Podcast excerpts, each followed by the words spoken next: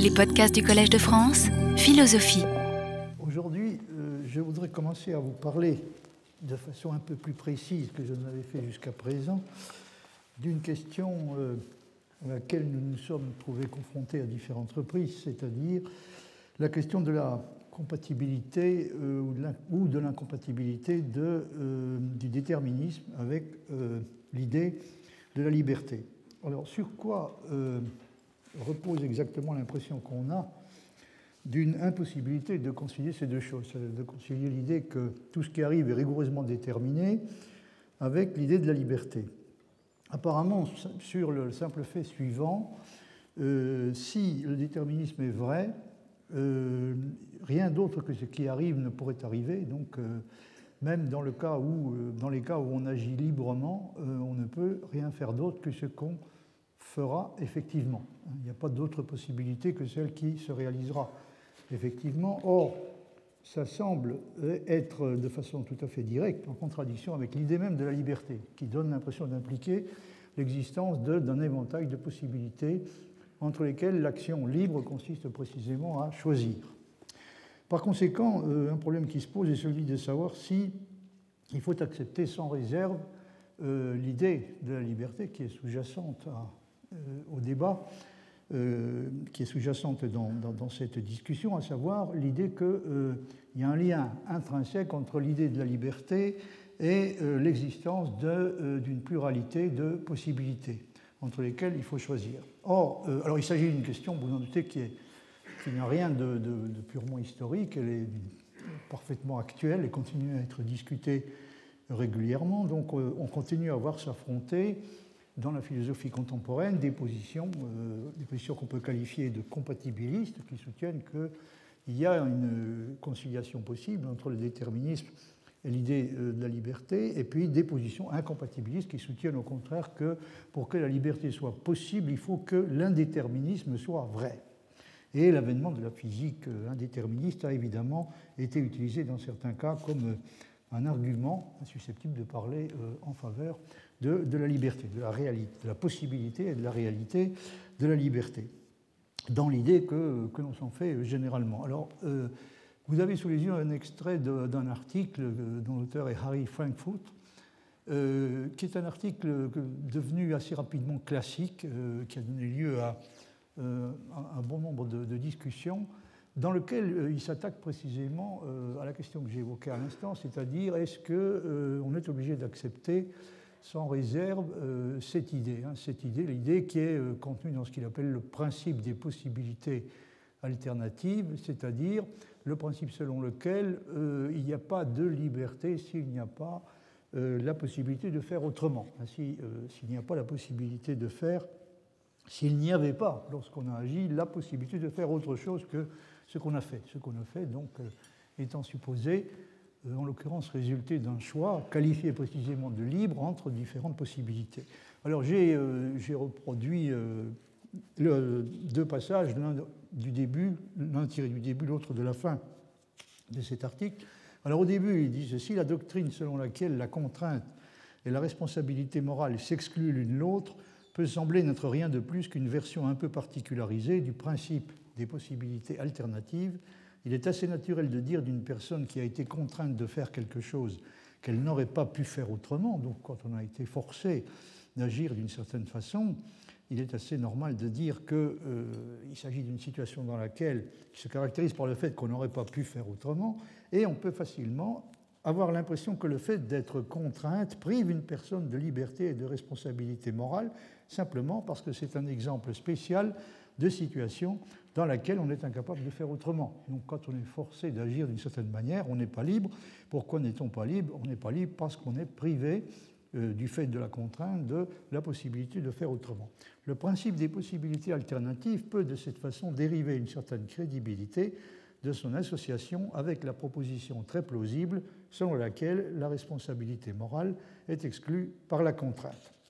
Donc le principe des possibilités alternatives semble, comme, comme le note Harry Frankfurt, être, être renforcé hein, par l'association euh, par le, fait d'être associé précisément avec la proposition selon laquelle, la proposition peu contestable, hein, selon laquelle dans les cas où on est soumis à la contrainte, euh, on ne peut pas être considéré comme libre et par conséquent responsable.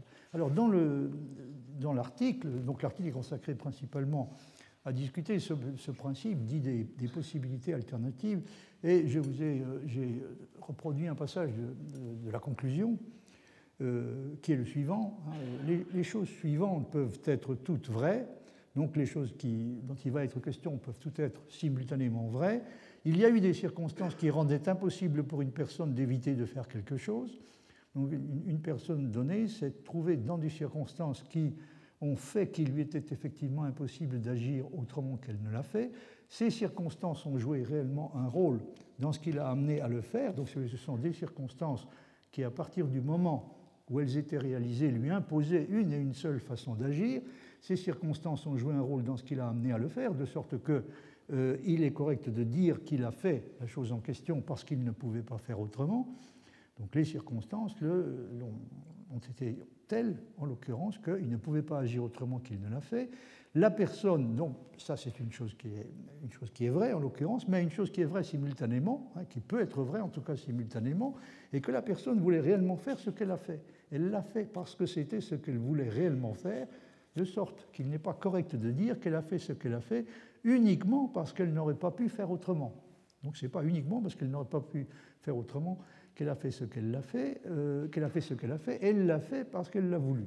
Dans ces conditions, la personne peut bien être moralement responsable de ce qu'elle a fait. D'un autre côté, elle ne sera pas moralement responsable de ce qu'elle a fait si elle l'a fait uniquement parce qu'elle n'aurait pas pu faire autrement, même si ce qu'elle a fait était quelque chose qu'elle voulait réellement faire. Euh, à ce propos, euh, on, peut, on, peut, citer l'exemple de, euh, de, gens comme par exemple les, comme les, comme les résistants. Hein. Les résistants qui ont souvent dit, ce qu'a dit par exemple Jean Cavaillès, que euh, ils n'ont réellement pas eu la possibilité d'agir autrement qu'ils l'ont fait. Bon, ils, ont souvent dit qu'ils n'ont pas eu le sentiment qu'il y avait un choix réel à faire, et encore moins que le choix était difficile. Hein. Ils ont dit ou bien que le choix était, la plupart du temps, ou bien que le choix était très facile, ou bien qu'il n'y avait même pas de choix du tout. Ce qui fait qu'on peut, euh, peut considérer ça comme un exemple de ces situations dans lesquelles certaines circonstances se trouvant réalisées vous obligent à agir d'une certaine façon, mais uniquement euh, parce que vous avez par ailleurs, à condition que vous ayez par, ailleurs en permanence hein, la volonté de résister, quoi qu'il arrive, et éventuellement au, euh, péril de votre vie, à des choses comme l'oppression, la barbarie, etc. Par conséquent, c'est bien, une situation dont on pourrait dire, on pourrait dire à peu près ce que, dit en l'occurrence Harry Frankfurt, hein, que certaines circonstances s'étant trouvées réalisées, vous ont imposé une, certaine façon d'agir qui fait que euh, dans les circonstances en question, il vous était impossible d'agir autrement que vous ne l'avez fait. Mais on ne pourrait sûrement pas dire que vous avez agi comme vous l'avez fait uniquement parce que les circonstances ne vous laissaient aucun choix, hein, parce que les circonstances vous imposaient d'agir de cette façon-là et vous interdisaient de le faire d'une autre façon quelconque. Euh, en réalité, vous n'avez agi comme vous l'avez fait, encore une fois, que euh, à la condition que vous ayez eu par ailleurs hein, la volonté de résister. Euh, et du reste, si je me souviens bien, Cavaillès se disait spinoziste. Il se disait spinoziste et il, dit même euh, Nous sommes en tout menés. Par conséquent, il a, il a lui-même dit euh, tout à fait clairement qu'il n'avait rien fait d'autre que ce qu'il ne pouvait pas de toute façon ne pas faire. Hein, donc c'est, me semble-t-il, un, exemple de ces situations qu'évoque Harry Frankfurt dans lesquelles, dans, les, dans lesquelles les circonstances sont telles qu'on ne pourrait pas agir autrement qu'on ne l'a fait, mais euh, ce qui autorise à dire qu'on a agi librement, c'est qu'on a agi comme on l'a fait, on n'a pas agi comme on l'a fait uniquement parce que les circonstances imposaient d'agir de cette façon. Alors après avoir euh, fait ces, quelques remarques préliminaires, je vais euh, revenir maintenant à Leibniz, dont il est d'ailleurs curieux que dans tous ces débats, il ne soit pratiquement jamais mentionné. Hein. C'est assez étonnant dans toutes ces discussions sur la question de la compatibilité ou de l'incompatibilité entre le, le déterminisme et l'idée de la liberté, euh, il semblerait qu'on doit voir apparaître presque immédiatement le nom de Leibniz parce qu'il défend une position euh, typiquement compatibiliste, une position compatibiliste tout à fait stricte, néanmoins il n'est presque jamais cité. Alors pour en revenir à ce que dit Leibniz lui-même, un un des principes fondamentaux sur lesquels il insiste est que la volonté ne peut pas manquer d'être déterminée par un bien apparent. Elle est réellement déterminée hein, quand elle s'oriente dans, dans, une direction ou dans une autre, elle est déterminée par quelque chose à quoi euh, elle ne peut en principe pas résister, c'est-à-dire un bien apparent. Leibniz dit le franc arbitre va au bien et s'il rencontre le mal, c'est par accident, c'est que ce mal est caché sous le bien et comme masqué. Donc la volonté est euh, toujours déterminée par le bien, hein, au moins par le bien apparent. Il se peut naturellement que ce bien apparent en réalité ne soit pas un bien réel, mais euh, dans ce cas-là, ce sera un mal qui se présente sous l'aspect du bien. Mais c'est donc encore par un bien euh, apparent qu'elle est déterminée en l'occurrence. Euh, par conséquent, en ce qui concerne le problème que nous avons également rencontré à différentes reprises, le problème de la faiblesse de volonté, Leibniz a une réponse simple. Hein. il dit que le bien honnête est surmonté par le bien agréable. Donc dans cette situation-là, euh, un bien, le bien honnête, est surmonté par un autre bien, le bien agréable, qui fait plus d'impression sur les âmes quand elles se trouvent agitées par les passions. Par conséquent, euh, la force dont nous avons besoin pour bien agir est essentiellement celle qui permet de résister à la force des passions. Mais nous pouvons aussi bien sous-évaluer que surévaluer de façon plus ou moins importante la force dont nous disposons exactement dans un cas donné et l'idée que nous nous faisons de ce qui est ou n'est pas possible, concrètement parlant, pour nous, en dépend largement. C'est le problème que j'avais évoqué la dernière fois, c'est euh, en effet une question cruciale que de savoir quel sens on donne exactement au mot possibilité. Hein. Quand, on, quand on, formule le principe que euh, Harry Frankfurt appelle le principe des possibilités alternatives, quel est le sens du mot possibilité? Est-ce que c'est le sens purement épistémique euh, c'est-à-dire euh, un sens qui consiste uniquement, qui est fait essentiellement de notre ignorance, ou bien est-ce que c'est donc un, sens qui est plus proche de ce qu'on peut appeler la possibilité réelle et objective? Donc nous avons ce problème et nous sommes, nous, sommes, confrontés assez souvent donc, à des situations de cette sorte, c'est-à-dire dans lesquelles nous ne sommes pas en mesure d'évaluer avec exactitude la force dont nous disposons pour résister à la force des passions. Nous pouvons nous sommes susceptibles aussi bien de la surévaluer que de la sous-évaluer. Et nous pouvons être amenés, l'intéressé, donc lui-même, peut être amené à constater après coup, c'est du reste ce qu'on ce qu'on fait fréquemment pour essayer de se soustraire à toute espèce de reproche à ses propres yeux et à ceux d'autrui, ou au contraire plus rarement pour s'accuser d'une faute. Donc on peut être amené à constater après coup que contrairement à ce que l'on pouvait croire et à ce qu'on croyait peut-être soi-même initialement, il ne nous était finalement pas possible ou au contraire, il nous était peut-être possible de nous conduire autrement que nous ne l'avons fait. Donc il se peut qu'après coup, le point de vue que nous avons euh, soit différent de celui que nous avions au moment de, euh, prendre euh, la décision, au moment de faire le choix. Mais celui qui délibère, j'ai insisté là-dessus la dernière fois en terminant, celui qui délibère ne peut évidemment le faire que sur la base d'une connaissance incomplète, et il commettrait une faute majeure s'il essayait de se convaincre que la possibilité qui se réalisera le fera parce qu'elle était de toute façon la seule qui soit réelle, en oubliant qu'elle ne se réalisera que s'il la choisit, et dans le cas qui nous intéresse, parce qu'il la choisira. C'est un point sur lequel, justement, et Leibniz y insiste, l'ignorance relative dans laquelle nous sommes contraints d'agir peut se révéler utile, et, pourrait-on ajouter, même indispensable si nous connaissions déjà le résultat de la délibération, c'est-à-dire si nous, savions déjà ce que nous ferons de toute façon, évidemment, il serait parfaitement inutile de délibérer, et effectivement, nous ne délibérerions pas, comme dit Aristote, donc nous ne délibérons pas sur les choses dont nous savons qu'elles arriveront de toute façon.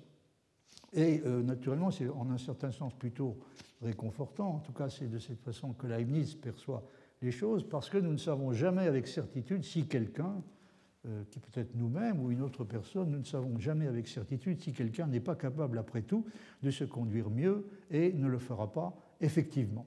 C'est en tout cas, semble-t-il, ce que nous avons euh, intérêt à supposer, à supposer qu'il est capable de se conduire plutôt mieux qu'il ne le fait d'ordinaire. Et la même chose vaut, bien entendu, pour nous-mêmes. L'avenir est donc peut-être déterminé, mais euh, justement, nous ne le connaissons pas, et c'est ce qui fait toute la différence. Et dans la Théodicée, euh, Leibniz cite euh, Horace, qui dit Prudens futuri temporis exitum caliginosa nocte premit Deus, ce qui est traduit par dans sa sagesse, Dieu recouvre l'issue du futur d'une épaisse nuit, donc il, nous a, il, nous a privés de la connaissance du futur, et c'est tant mieux. Euh, et euh, Leibniz fait le commentaire suivant, je crois que j'avais déjà, oh pardon, je crois que j'avais déjà cité ce passage. Euh, vous l'avez donc sur l'écran. Tout l'avenir est déterminé sans doute, mais comme nous ne savons pas comment il est, ni ce qui est prévu ou résolu, nous devons faire notre devoir suivant la raison que Dieu nous a donnée et suivant les règles qu'il nous a prescrites. Et après cela, nous devons avoir l'esprit en repos et laisser à Dieu lui-même le soin du succès. Autrement dit, dans l'esprit de Leibniz, Savoir que l'avenir est déterminé ne change pas grand-chose tant que nous ne savons pas comment il l'est. Ça ne change pas grand-chose du point de vue de la délibération. Et comme ce qui dépend de nous est uniquement la bonne action et non les, effets heureux dont nous pouvons espérer qu'ils résulteront de son effectuation, nous ne sommes tenus qu'à l'intention droite et non au résultat. C'est un autre point que j'avais déjà évoqué euh, et sur lequel Leibniz insiste régulièrement. Euh, car, dit-il, quand l'événement aura peut-être fait voir que Dieu n'a pas voulu présentement que notre bonne volonté ait son effet, il ne s'ensuit pas de là qu'il n'ait pas voulu que nous fissions ce que nous avons fait. Au contraire, comme il est le meilleur de tous les maîtres, il ne demande jamais que la droite intention, et c'est à lui de connaître l'heure et le lieu propre à faire réussir les bons desseins. Donc nous sommes tenus à l'intention droite, nous ne sommes pas tenus au succès, car ce n'est pas de nous, mais de Dieu qu'il dépend.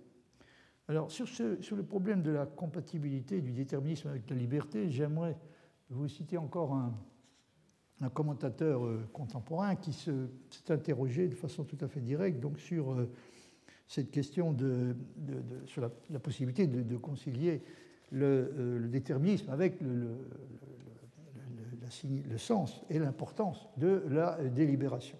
Et lui-même, bon, quelqu'un qui, de toute évidence, incline du côté du compatibilisme, qui aimerait bien réussir à concilier le, déterminisme avec la possibilité, avec l'importance hein, euh, la, signification et l'importance de la délibération. Il dit ceci le spectacle d'un déterministe qui délibère est pour commencer un sujet de perplexité. Donc à première vue, effectivement, ça peut sembler un peu étrange de voir un déterministe qui délibère, puisqu'il considère que ce qui sera fait, donc ce qui arrivera, par conséquent ce qu'il fera, ce qui résultera de sa, propre décision euh, supposée libre, est de toute façon déterminé. Donc pourquoi délibère-t-il?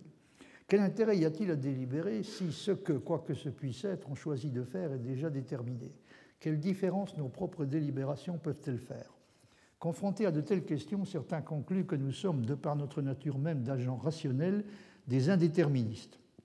Alors ça, c'est effectivement une réaction assez fréquente qui consiste à dire que à partir du moment où on se considère comme un agent rationnel, on est indéterministe. Hein, autrement, euh, on ne se comporterait pas comme un agent rationnel et on considérerait en particulier que délibérer n'a rigoureusement aucune importance et aucun intérêt.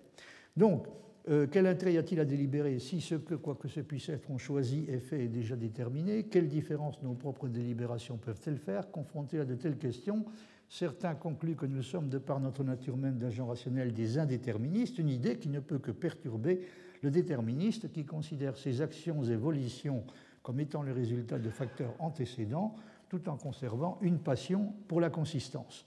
Donc, le, compatibiliste aimerait bien pouvoir se convaincre que le déterminisme est vrai et que malgré ça, euh, délibérer est important et que ça fait une différence. Donc il aimerait bien pouvoir conserver à la fois l'idée que ce que nous faisons est déterminé par des, ce que, euh, que l'auteur appelle des, facteurs antécédents, et, néanmoins, ce que, ce que, nous faisons, donc, euh, tout en étant le résultat de facteurs antécédents, peut aussi être le résultat d'une délibération qui a conduit à une action libre. Donc il est, il est, soucieux à la fois de, de, préserver ses convictions déterministes et de rester euh, cohérent. D'accord avec l'idée qu'un agent a un sens de la contingence de son propre futur, j'ai insisté sur le fait que la modalité est indexée sur ce qu'il suppose lui-même être le cas. Cela n'est pas nécessairement une présomption de la non-existence de conditions déterminantes. Donc, ce qui est suggéré, c'est que quelqu'un peut être tout à fait convaincu que la délibération fait une différence, que l'action euh, libre est effectivement libre et peut néanmoins être euh, et, que néanmoins, ça peut néanmoins être compatible avec l'existence de conditions déterminantes. Rien de plus n'est requis pour conférer à la délibération une raison d'être que les fins de l'agent, donc les fins qui se proposent, sa croyance que ces fins ne seront pas réalisées autrement que par la voie de sa propre activité intentionnelle et son sens de la liberté, la liberté fondée en partie sur son appréhension incomplète du futur. Donc là, nous retrouvons une idée leibnizienne. Si l'oubli, comme Nietzsche l'a écrit une fois, est une précondition de l'action, une conception imparfaite de ce qui sera n'est pas moins essentielle. Hein. c'est vraiment l'idée que, euh, que j'évoquais il y a un instant en citant euh, Leibniz. Donc une conception imparfaite du futur, incomplète et imparfaite de ce qui sera, n'est pas moins essentielle. Les déterministes qui pensent de façon pratique, hantés par les spectres de l'inconsistance et du fatalisme, peuvent être encouragés par cette façon de rendre compte des choses. Je ne sais pas si c'est suffisant pour garantir la possibilité de concilier le euh, déterminisme avec la liberté, mais en tout cas, il semble que ce soit dans cette direction-là qu'il faut être prêt à aller. Alors sur ce point, j'aimerais vous citer encore un auteur euh, contemporain, bien qu'il soit mort depuis déjà pas mal de temps. Il s'agit de Bertrand Russell, euh, qui dit une des choses que j'ai toujours considérées comme une des plus honnêtes qu'on puisse dire sur ce chapitre. Euh, il dit ceci euh, il y a un chapitre sur la volonté. Ah oui, pardon, j'ai oublié de dire qu'il s'agit d'un. C'est un, extrait d'un compte-rendu qu'il a écrit pour un livre de John McTaggart. Et euh, dans, ce, dans, ce, livre, donc, il y a un chapitre qui porte sur la volonté libre et qui a suggéré à, à Russell le commentaire suivant. Il y a, dit-il, un chapitre sur la volonté libre qui produit sur mon esprit l'effet que les arguments déterministes produisent toujours toute la chose semble irréfutable, donc le déterminisme lui semble une chose irréfutable. Toute la chose semble irréfutable et je ne peux découvrir aucune raison de vouloir davantage. Et néanmoins, d'une certaine façon, il semble y avoir un problème qui n'est toujours pas résolu. Je ne peux pas énoncer le problème, je peux seulement dire que je ne me satisfais pas de l'idée qu'il n'y a pas de problème. La difficulté principale, bien entendu, concerne la responsabilité. Le docteur McTaggart considère cela comme consistant dans le fait, la responsabilité, donc il la considère comme consistant dans le fait que la punition et le remords peuvent avoir pour effet que l'on s'amende. Ça semble impliquer qu'effectivement la responsabilité existe et qu'on est, est du reste, on se sent responsable et que c'est la seule façon d'expliquer le fait que la punition et le remords puissent avoir pour effet que l'on essaie de s'améliorer, je ne me satisfais pas, dit Russell, de l'idée que c'est cela que signifie la responsabilité. Donc il a le sentiment que, pour sa part, que la responsabilité ne peut pas signifier simplement cela, mais dit-il, je ne sais pas ce qu'elle peut signifier d'autre. Alors il y a encore un, ou deux passages de Bertrand Russell que je voulais euh, vous citer, toujours en rapport avec cette question, euh, parce que Russell, évidemment, est aux prises de façon tout à fait directe, lui aussi, avec ce problème du compatibilisme. D'un côté, il aimerait bien conserver euh, ses convictions déterministes, et de l'autre, euh, il n'a aucune intention de, mettre en doute la, réalité de, la liberté et le fait que les, actions libres font une différence réelle. Alors, il, il dit ceci ce que le déterminisme soutient est que notre volonté de choisir cette option-ci ou celle-là est l'effet d'antécédent. Donc, la volonté de choisir est l'aboutissement et le résultat d'une succession d'événements euh, qui ont précédé, mais cela n'empêche pas notre volonté d'être elle-même une cause d'autres effets. Donc la volonté est un effet, mais cela n'empêche pas d'être en même temps une cause, une cause d'autres effets. Et le sens auquel différentes décisions sont possibles semble suffisant pour distinguer certaines actions comme bonnes et certaines autres comme mauvaises, certaines comme morales et certaines autres comme immorales. En liaison avec celui-là, il y a un autre sens auquel, quand nous délibérons, l'une ou l'autre décision est possible. Le fait que nous jugions une façon de faire comme objectivement bonne peut être la cause du fait que nous choisissions cette façon-là. Par conséquent, avant que nous ayons décidé quelle façon de faire nous croyons être juste, l'une et l'autre est possible en ce sens que l'une ou l'autre résultera de notre décision concernant ce que nous croyons être juste. Par conséquent, vous voyez, a, Russell donne donne comme sens à l'idée qu'il y a différentes possibilités qui se proposent, il donne comme sens à cette idée euh, le, fait que, euh, effectivement, nous ne choisirons, il y a différentes possibilités parce que nous ne choisirons qu'après avoir décidé laquelle de ces deux choses est, bonne et laquelle est moins bonne ou peut-être mauvaise. Alors ce sens de la possibilité, dit-il, est important pour le moraliste. Il faut d'abord évaluer les différentes options et, ensuite choisir en fonction de, l'évaluation qui aura été de l'évaluation à laquelle on a abouti. Ce sens de la possibilité est, dit-il, important pour le moraliste et illustre le fait que le déterminisme ne rend pas futile la délibération morale. Et Russell est tout à fait convaincu, tout en étant conscient des, difficultés considérables qui subsistent, il est tout à fait convaincu que euh, le déterminisme ne rend en aucune façon futile la délibération morale. Le déterminisme, par conséquent, dit-il, ne détruit pas la distinction du juste et de l'injuste, et nous avons vu auparavant qu'il ne détruit pas la distinction du bon et du mauvais, nous continuerons à être en mesure de considérer certaines personnes comme meilleures que d'autres et certaines actions comme plus justes que d'autres. Alors c'est dans un texte qui, a été publié pour la première fois en 1910 et qui a été repris ensuite sous différentes formes, qui s'intitule The Elements of Ethics, donc les, les éléments euh, de l'éthique. Alors le déterminisme, euh, aux yeux de Russell, est sans danger réel pour la moralité, parce qu'il n'exclut ni l'existence, ni l'efficience de la volonté, mais seulement euh, ce qui serait à ses yeux désastreux euh, si, c'était le cas. Hein. Il exclut seulement l'existence de volitions non causées. C'est tout ce que le déterminisme exclut, l'existence de volitions qui n'auraient pas de cause. Or, s'il pouvait exister des volitions non causées et de façon générale des événements sans cause, la situation serait, d'après Russell, beaucoup plus insatisfaisante et inquiétante qu'elle ne l'est si l'on doit admettre que les volitions ont elles aussi des causes, qui est un point que souligne particulièrement du reste à la fois Spinoza et Leibniz.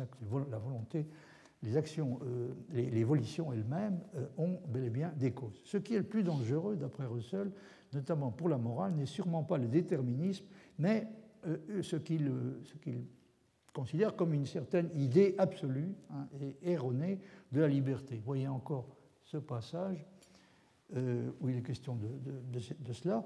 Euh, la plus grande partie de la moralité, dit-il, dépend absolument de la supposition que les volitions ont des causes et rien dans la morale n'est détruit par cette supposition. D'une certaine façon, euh, la, morale elle-même, loin d'être menacée par l'idée que les, volitions euh, ont des causes, qu'elles sont des effets, qu'elles ne sont pas seulement des causes, mais également des effets, et qu'elles sont même d'une certaine façon d'abord des effets, qu'elles sont des effets avant de pouvoir être des causes, donc, euh, une bonne partie de la moralité repose sur cette présupposition et ne, menace en aucune façon la moralité. Donc, la plus grande partie de la moralité dépend absolument de la supposition que l'évolution des causes et rien dans la morale n'est détruit par cette supposition. En fait, personne ne croit que les actes bons sont sans cause.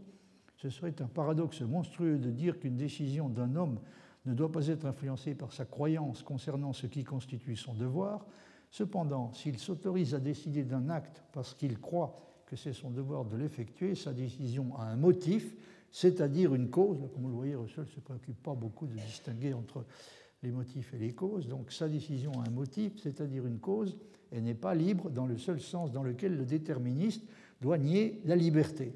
Donc si la liberté implique l'existence d'actions, d'abord de volition et ensuite d'actions qui sont sans cause, alors le déterminisme doit nier la liberté en ce sens-là, mais c'est heureusement le seul sens dans lequel il est obligé de nier la liberté. Il semblerait par conséquent, dit Russell, que les objections contre le déterminisme doivent être attribuées principalement à une incompréhension de ce qu'il se propose, de sorte que finalement ce n'est pas le déterminisme, mais la volonté libre, il veut dire la, volonté libre au sens absolu, finalement ce n'est pas le déterminisme, mais la volonté libre qui a des conséquences subversives il n'y a donc pas de raison de regretter que les raisons en faveur du déterminisme soient d'une force prédominante. Et euh, là-dessus, bon, seul ne semble pas avoir eu de, doute sérieux donc sur la, possibilité et la nécessité de, euh, conserver le déterminisme euh, sans, que, hein, sans que cela puisse être considéré comme représentant une menace sérieuse pour la liberté. Alors, il y a un dernier passage que je voulais vous citer euh, qui est tiré d'un livre intitulé, euh, dans la traduction française, Science et religion. Dans, l'original anglais, c'était Religion and Science. Je ne sais pas pourquoi on a interverti les termes, mais enfin, peu importe. Alors, Russell, euh, c'est à la fin du, chapitre dont, il s'agit, c'est un chapitre sur le déterminisme. Russell évoque donc cette controverse éternelle hein, entre le, déterminisme et l'indéterminisme en relation avec la question du libre arbitre. Il dit ceci les, les, controverses éternelles, telles que celles du déterminisme et du libre arbitre, surgissent du conflit entre deux fortes passions logiquement inconciliables. Donc là, il, il, explore une idée qui a été émise à différentes reprises, qui est qu'au fond, la difficulté du problème de la liberté et peut-être même son irrésolubilité hein, pourrait provenir du fait que pour le résoudre, il faudrait réussir à concilier deux, deux intuitions, ou, même, comme le dit Russell, deux, passions, qui sont aussi fortes l'une que l'autre et qui sont peut-être euh, logiquement inconciliables. Le déterminisme, dit-il, a l'avantage que la puissance nous vient de la découverte des lois causales. La science, en dépit de son conflit avec les préjugés théologiques, a été acceptée parce qu'elle donnait la puissance. La croyance au cours régulier de la nature donne également un sentiment de sécurité. Elle nous permet dans une certaine mesure de prévoir l'avenir et d'éviter les événements désagréables. Quand les maladies et les tempêtes étaient attribuées à de capricieuses forces diaboliques, elles étaient beaucoup plus terrifiantes qu'aujourd'hui. Mais si les hommes aiment avoir du pouvoir sur la nature, ils n'aiment pas que la nature ait du pouvoir sur eux. C'est de là que provient donc euh, la difficulté. Nous aimons bien avoir du pouvoir sur la nature, et pour cela, évidemment, nous avons besoin de croire au déterminisme, mais nous n'aimons pas que la nature ait du pouvoir sur nous, et nous parce que précisément, nous voulons pouvoir nous considérer comme des êtres libres, des êtres dont les actions libres font une différence.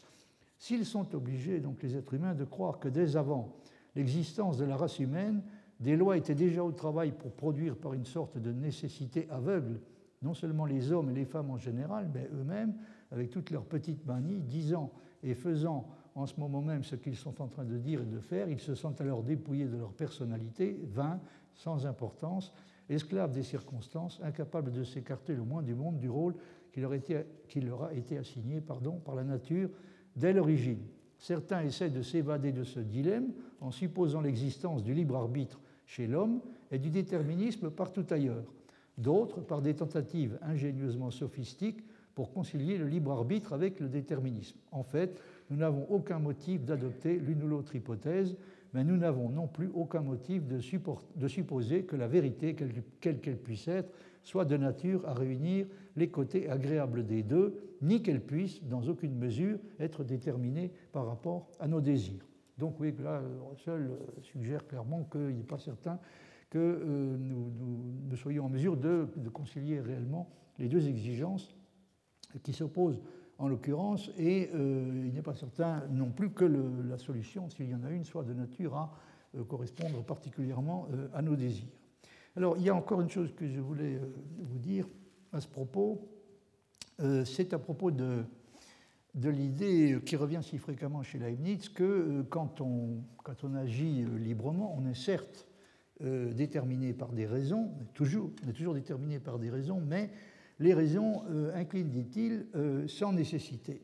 Alors il y a un passage euh, extrêmement remarquable et souvent cité d'une lettre de, Spinoza à Schuller qui, peut donner l'impression d'avoir un certain rapport avec, ce problème, mais qui donne une idée de la façon dont, Spinoza aurait, pu réagir évidemment à cette idée que quand on agit moralement en fonction de raisons de motifs d'une certaine sorte, euh, on peut être euh, certes, euh, certes ce qu'on va faire donc est, causé, mais l'est d'une façon qui n'est pas nécessitante. Leibniz tient particulièrement à cette différence. Alors dans cette lettre à, Schuller, Spinoza répond aux objections d'un ami hein, dont, dont, Schuller lui a parlé. Schuller lui a parlé d'un ami qui a des questions à lui poser, à Spinoza, qui a des questions à lui poser, des objections à formuler. Et euh, en réponse donc à une de, ces objections, euh, Spinoza est amené à dire ceci, c'est le, deuxième paragraphe, Votre ami affirme au contraire que nous pouvons utiliser notre raison librement, c'est-à-dire absolument. Donc il y a l'idée que, défendue par cet ami de, de Schuller, que nous pouvons euh, utiliser notre raison absolument, et il insiste, cet ami, sur ce point avec une confiance assez belle, pour ne pas dire excessive, qui pourrait en effet, dit-il, à moins de contredire aux données de sa conscience, nier que je puisse parmi mes pensées avoir cette pensée que je veux ou que je ne veux pas écrire. Je voudrais savoir à quelle conscience il fait, cette fois c'est Spinoza qui parle, je voudrais savoir à quelle conscience il fait allusion, en dehors de celle dont j'ai parlé dans l'exemple de la pierre.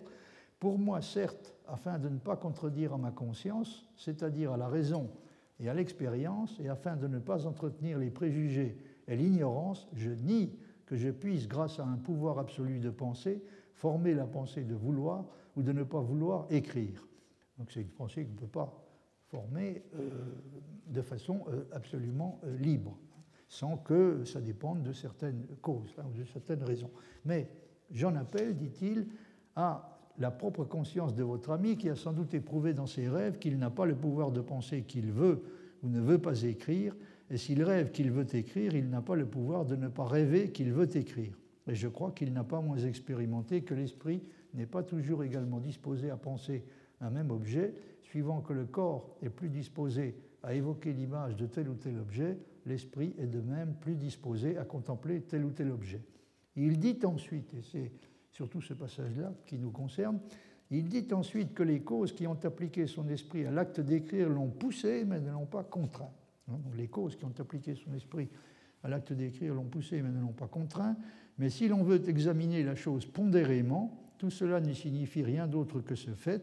Son esprit était constitué à ce moment de telle sorte que des causes impuissantes à le fléchir dans d'autres circonstances, lors d'un conflit contre une grande passion, par exemple, ont eu, à ce moment, ont eu à ce moment le pouvoir de le faire céder.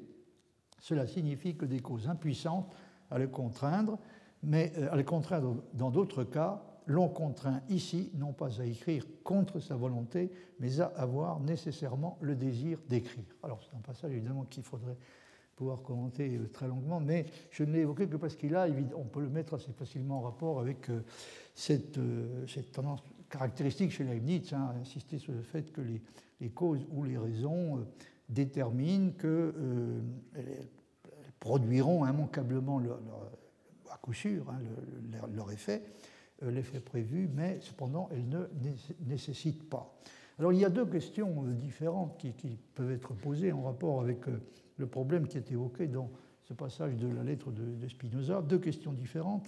Premièrement, des causes peuvent-elles être suffisantes pour nous contraindre à avoir un désir déterminé? Et deuxièmement, une fois que le désir est là, est-il ou non susceptible d'entraîner nécessairement l'action?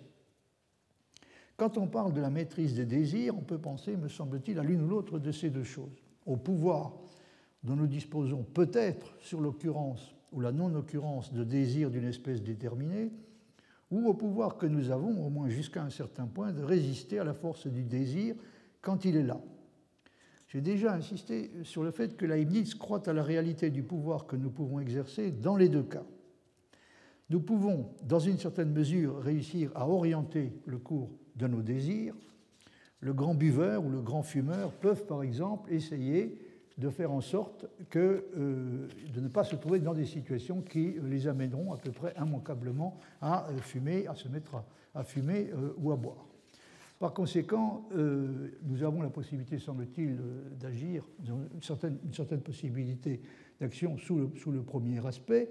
Euh, qu'en est-il euh, pour ce qui concerne le deuxième aspect du problème que d'autre part, lorsque le fumeur, même, lorsque le désir de fumer est à première vue irrésistible, puisse réussir malgré tout à s'abstenir de le faire euh, est aux yeux de Leibniz possible, au moins en ce sens qu'il ne serait pas contradictoire que la chose arrive. C'est-à-dire qu'en dépit de la force du désir, il réussisse à ne pas faire ce que le désir lui prescrit et apparemment euh, lui impose. Mais c'est justement un point sur lequel la position de Leibniz soulève un problème euh, sérieux dont je vous avais déjà donné, je crois, une certaine idée euh, l'année dernière. Hein. C'est-à-dire, Leibniz est tout à fait prêt à dire, à admettre que dans les cas de ce genre, il y a toujours la possibilité d'agir autrement, mais aussi longtemps que il est possible d'agir autrement, veut dire simplement il est possible logiquement, c'est-à-dire il n'est pas contradictoire d'agir autrement. On peut se demander si ça constitue réellement une réponse tout à fait convaincante euh, à la question posée. Alors, voyez euh, sur ce point euh, ce passage tiré du De Libertate, d'un fragment qui s'appelle De Libertate Creature et Electione Divina, donc de la liberté de la créature et de d'élection divine, passage qui est daté avec un point d'interrogation de février 1697 euh, et euh, dans ce, passage, donc, euh, dit il y a une indifférence relative ou limitée quand la volonté incline certes davantage à l'une ou l'autre des deux choses, mais peut néanmoins encore agir ou ne pas agir en dépit du fait que peut-être elle agira certainement. Donc vous voyez, il est tout à fait possible que la, façon dont elle agira soit déterminée. Hein, Et néanmoins, il peut être tout à fait vrai que la volonté incline davantage d'un côté que de l'autre, sans pour autant être absolument, être contrainte, absolument parlant, d'aller d'un côté, d'opter, de choisir une option déterminée. Donc il y a une indifférence relative ou limitée quand la volonté incline certes davantage à l'une ou l'autre des deux choses, mais peut néanmoins encore agir ou ne pas agir, en dépit du fait que peut-être elle agira certainement. Et c'est une chose qui appartient à l'essence de la liberté. Jamais, en effet, il n'y a dans un esprit qui agit librement une inclination suffisamment grande pour que l'action s'en suive nécessairement. Donc, une affirmation qui résume bien la position de Leibniz. Il y a certes des inclinations qui peuvent être plus ou moins fortes, mais aussi forte que puisse être euh, une préférence hein, ou une inclination, jamais il n'y a dans un esprit qui agit librement une inclination suffisamment grande pour que l'action s'en suive nécessairement. Donc il y a toujours, au moins euh, en théorie, une possibilité que l'action ne s'en suive pas. Mais euh, j'ai déjà remarqué qu'en disant cela, il n'est pas certain qu'on réponde réellement à la question de quelqu'un qui se demande s'il est ou non toujours possible de résister à la force du désir ou de la passion. Dire que c'est possible logiquement, en ce sens qu'il ne serait pas contradictoire de réussir à le faire, encore une fois, je ne suis pas certain que ça constitue véritablement le genre de réponse que l'on espérait. Leibniz se soutient qu'il reste toujours possible, au moins en principe, de résister à la force du désir ou de la passion parce que la contrainte exercée par eux ne devient jamais suffisamment forte pour se transformer en une nécessité logique. Mais on peut avoir envie d'objecter que ce n'est pas exactement ce qui était demandé, ce qu'on voulait savoir. Et si, étant admis que la nécessité, s'il y en a une, ne peut être de toute façon qu'empirique, par exemple physique et ou psychologique, et non pas logique, donc si, étant admis que la nécessité, de toute façon, n'est pas une nécessité logique, il s'agit bien ou non d'une nécessité réelle et effective, c'est-à-dire si les inclinations, quand elles sont suffisamment fortes, ne peuvent pas bel et bien nécessiter, au sens, euh, assurément, de la nécessité naturelle. Donc, le problème est de savoir si les, inclinations, euh, dans les cas où elles sont suffisamment fortes, ne nécessitent pas bel et bien, au sens de la nécessité naturelle, euh, au lieu de se contenter simplement, comme Leibniz l'affirme, d'incliner, hein, incliner sans nécessité. Comme nous l'avons déjà constaté euh, à différentes reprises, d'après Leibniz, Dieu lui-même, quand il choisit de créer le meilleur des mondes possibles, le fait parce qu'il est déterminé complètement à le faire. Mais lui aussi, il est déterminé, mais il n'est pas nécessité. Néanmoins, comment faut-il comprendre la proposition Dieu choisit nécessairement de créer le meilleur si on admet qu'elle exprime réellement une nécessité, au moins une nécessité morale, hein, puisque euh, comme on l'a vu, à partir d'un certain moment, Leibniz donc fait assez nettement la distinction entre trois espèces de nécessité, la nécessité qu'il appelle logique, géométrique ou métaphysique, la nécessité qu'il appelle physique et la nécessité morale. Donc quand Dieu choisit de créer le meilleur, il est, semble-t-il, moralement nécessité, que, faut-il entendre exactement par là? Il semble euh, difficile à Dieu de faire autrement qu'il n'a fait, c'est-à-dire de choisir de créer effectivement le meilleur des mondes possibles, puisque euh, tout le monde, semble-t-il, euh, est prêt à admettre que quand il a fait cela, il lui était réellement impossible de faire autre chose. Mais peut-on aller jusqu'à dire que le fait de faire autre chose aurait impliqué une contradiction? Alors il y a différents passages dans lesquels, qui sont souvent assez, assez compliqués, assez difficiles à interpréter, dans lesquels Leibniz s'interroge sur le statut exact de cette proposition, un Dieu choisi nécessairement de créer le meilleur. Ou peut-être plus exactement, faudrait-il dire, il est nécessaire que Dieu choisisse de créer le meilleur, parce qu'il y a aux yeux de Leibniz une grande différence entre ces deux formulations. Hein. Dieu choisit nécessairement de créer le meilleur ne, serait pas acceptable parce que, précisément parce que le choix est libre, parce qu'il choisit librement et non pas nécessairement de créer le meilleur. Et néanmoins, néanmoins il est vrai, et Leibniz admet, qu'il euh, est nécessaire que Dieu choisisse le meilleur. Il n'est pas, concevable qu'il puisse choisir autre chose que le meilleur. Alors dans le passage que euh, vous avez sous les yeux, euh, que j'ai traduit, donc qui commence en haut de la page, hein, qu'en est-il de cette proposition? Dieu veut le meilleur Est-ce qu'il le veut nécessairement? Alors dans ce passage, Leibniz admet la vérité de la proposition. Il est nécessaire que Dieu veuille librement le meilleur, mais pas celle de la proposition Dieu veut nécessairement le meilleur, et par conséquent ne le veut pas euh, librement, qui d'après lui ne résulte en aucune façon de la première proposition. Autrement dit, d'après lui, euh, il est essentiel de ne pas confondre les deux affirmations. Dieu est nécessairement celui qui veut le meilleur et Dieu est celui qui veut nécessairement le meilleur. Ce qui doit vous rappeler un peu le, genre de discussion que l'on trouve chez Sellars et dont je vous avais parlé, euh, il y a, vous avais parlé il y a quelque temps. Donc il y a une, grande différence à faire, d'après Leibniz, entre ces deux affirmations. Dieu est nécessairement celui qui veut le meilleur, ou ça fait partie de sa, si on veut, de sa, de sa définition, hein, de son essence, de choisir le meilleur.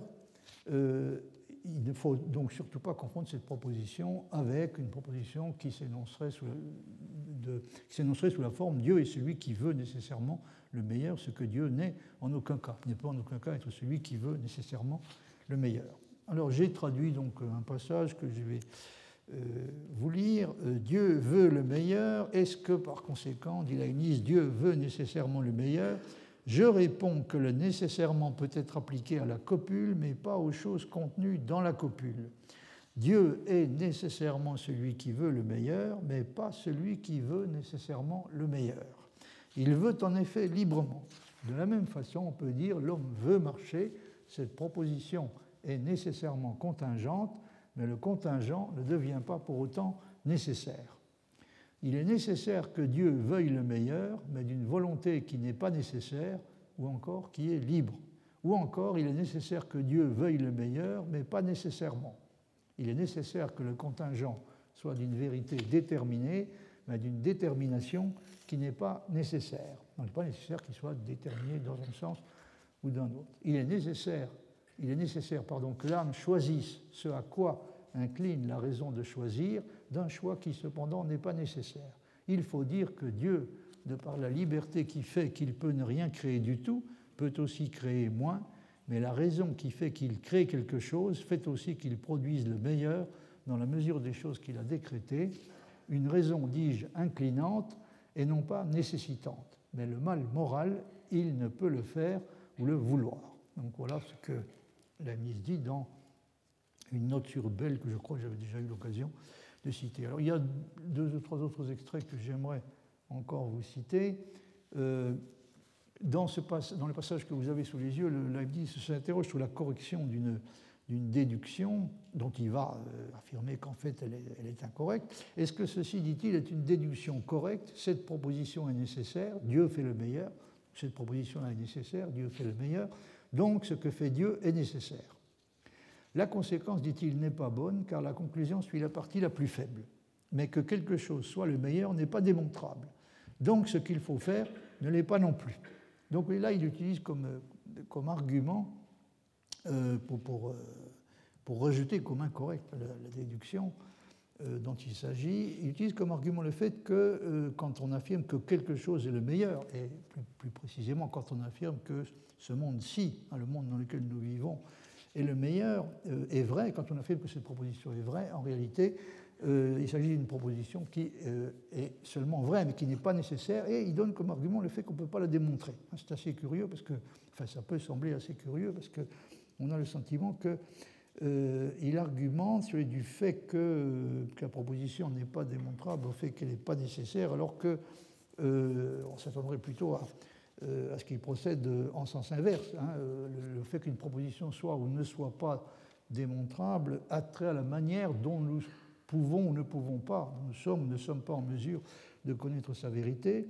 Euh, alors que semble-t-il la nécessité de la proposition est une propriété qui devrait être considérée comme indépendante de cela. Ben, néanmoins, à différentes reprises, hein, Leibniz insiste sur le fait que dans la, déduction dont il s'agit, on commet euh, la déduction en question donc est, sophistique parce que euh, on, oublie de, tenir compte du fait qu'une des, des, prémices, donc ce monde-ci hein, est le meilleur, par conséquent Dieu le choisit, on oublie que cette, prémisse n'est pas nécessaire et euh, on se rend compte qu'elle n'est pas nécessaire quand on prend conscience du fait qu'elle n'est pas démontrable. Donc, euh, la conclusion suit. Euh, je vais peut-être relire l'ensemble du passage. Est-ce que ceci est une déduction correcte? Cette proposition est nécessaire? Dieu fait le meilleur, donc ce que fait Dieu est nécessaire. La conséquence n'est pas bonne, car la conclusion suit la partie la plus faible. mais que quelque chose soit le meilleur n'est pas démontrable, donc ce qu'il faut faire ne l'est pas non plus. Donc on ne pourrait pas démontrer que c'est ce que Dieu devait euh, choisir, et par conséquent, ce que Dieu devait choisir n'est pas nécessaire. Ou bien dirons-nous plutôt que cette proposition n'est pas non plus nécessaire, Dieu fait le meilleur. Donc faut-il dire que cette proposition-là, Dieu fait le meilleur, n'est pas non plus nécessaire, mais est seulement certaine. Il semble que la première déclaration soit la meilleure parce que cette proposition A est le meilleur est certaine, mais elle n'est pas nécessaire car elle ne peut pas être démontrée. Donc là, l'Église dit clairement que ce qui, montre que cette proposition n'est pas nécessaire est le fait qu'elle ne peut pas être démontrée. Alors dans ce passage, donc pour résumer un peu l'argumentation de Leibniz, vous voyez qu'il explique que si on considère le raisonnement que vous avez sous les yeux, c'est-à-dire un nécessairement Dieu choisit le meilleur, ou il est nécessaire que Dieu choisisse le meilleur. Deux, ceci, à savoir le monde réel, puisque c'est lui qui nous intéresse, ceci, à savoir le monde réel, est le meilleur. Trois, par conséquent, nécessairement Dieu le choisit, ou il est nécessaire que Dieu le choisisse. Donc, euh, la, la, conclusion à laquelle aboutit Leibniz, c'est que la conclusion de cette inférence ne peut pas être vraie. Autrement dit, la proposition Dieu choisit le meilleur ne peut pas être nécessaire parce que la deuxième prémisse du raisonnement, hein, ceci est le meilleur, euh, n'est pas nécessaire. Comme il dit, la conclusion suit toujours la prémisse la plus faible. Donc comme la deuxième prémisse n'est pas nécessaire, la conclusion ne peut pas l'être non plus. Donc euh, sur ce point, Leibniz est, très clair. Euh, ce sur quoi porte la difficulté, c'est le statut de la prémisse 2. Hein, il n'y a pas de contestation possible. En ce qui concerne la prémisse 1, il est nécessaire que Dieu choisisse le meilleur, même si, encore une fois, il n'est pas vrai qu'il choisisse nécessairement le meilleur. Donc, euh, la, difficulté porte sur la prémisse 2, et euh, mise dit de cette, de cette prémisse 2 que ce n'est pas une proposition que l'on pourrait espérer réussir à démontrer, ce qui signifie qu'elle n'est pas nécessaire, puisque, selon la théorie à laquelle il est parvenu fidèlement, pour rendre compte de la distinction entre les propositions nécessaires et les propositions contingentes, toute proposition nécessaire est démontrable et une proposition indémontrable est par conséquent contingente. La proposition ce monde-ci est le meilleur est seulement certaine, hein, c'est le, qualificatif qu'il lui attribue, euh, cette proposition est seulement certaine et par conséquent la proposition Dieu, en choisissant ce monde-ci, a choisi le meilleur, est au mieux certaine et non pas nécessaire. En tout cas, la Nice tient particulièrement à ce que cette proposition ne soit pas, euh, n'apparaisse pas comme étant une proposition nécessaire, ce qui, encore une fois, ne l'empêche pas d'être une proposition absolument certaine. Voyez encore ce passage en français, cette fois, euh, de. Euh, toujours tiré des, opuscules et fragments inédits publiés par, euh, des textes inédits publiés par euh, Gaston Grua, Léonis dit ceci Il est vrai que cette proposition, Dieu veut l'ouvrage le plus digne de lui, est nécessaire, mais il n'est pas vrai qu'il le veuille nécessairement, parce que cette proposition, cet ouvrage est le plus digne, n'est pas une vérité nécessaire, c'est une vérité indémontrable, contingente de fait. Donc vous voyez, là, il utilise simultanément les trois termes, hein, en les considérant en les traitant dans ce passage comme plus ou moins synonymes. Hein, c'est une vérité, euh, la, vérité qui est contenue dans cette proposition, cet ouvrage, à savoir le monde réel, est le, meilleur de tous, et tout ce qui était possible. Cette, cette, proposition, cet ouvrage est le plus digne, n'est pas une vérité nécessaire, c'est une vérité pardon, indémontrable, contingente de fait. Je crois qu'on peut dire généralement que cette proposition est nécessaire, donc la proposition qui suit, sa volonté agira suivant la plus grande inclination, ça c'est une proposition qui est nécessaire, mais il ne s'ensuit point qu'elle agira nécessairement, c'est comme il est nécessaire que les futurs contingents soient déterminés, mais il n'est pas vrai qu'ils soient déterminés nécessairement, c'est-à-dire qu'ils ne soient point contingents. Alors comme vous le voyez, ce sont des textes qui, sont, euh, qui peuvent donner l'impression d'être un peu sophistiques, mais euh, en tout cas il s'agit de, il s'agit de distinctions auxquelles Leibniz tient particulièrement et dont beaucoup de choses évidemment dépendent pour ce qui concerne le, caractère tenable ou euh, intenable de, sa doctrine. Alors il y a encore un, passage, euh, euh, bref, je ne sais plus si je l'ai. Ah oui, c'est pardon. c'est le, deuxième des passages que vous avez sous l'écran, hein, qui est un petit peu déconcertant.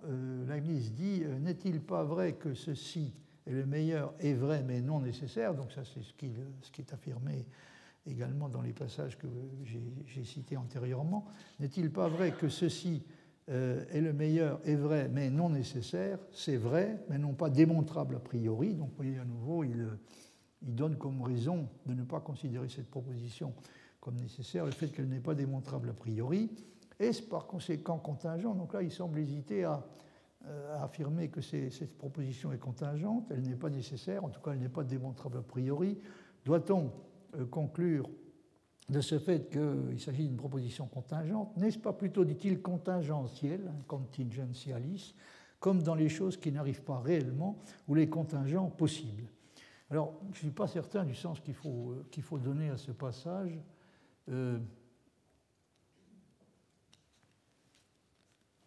Je, suppose hein, que, que, Leibniz se trouve aux prises avec euh, le genre de difficultés auxquelles on pouvait s'attendre, c'est quand vous considérez une proposition comme ceci, c'est-à-dire le monde réel, hein, le monde que nous avons sous les yeux, ceci est le meilleur, est le meilleur des, mondes possibles, c'est une proposition qui n'a de sens euh, et qui ne peut être vraie qu'à la condition que ceci désigne quelque chose, autrement dit, à la condition que le monde auquel nous nous, référons à l'aide du démonstratif, soit le monde réel, ce qui présuppose évidemment qu'il a été créé.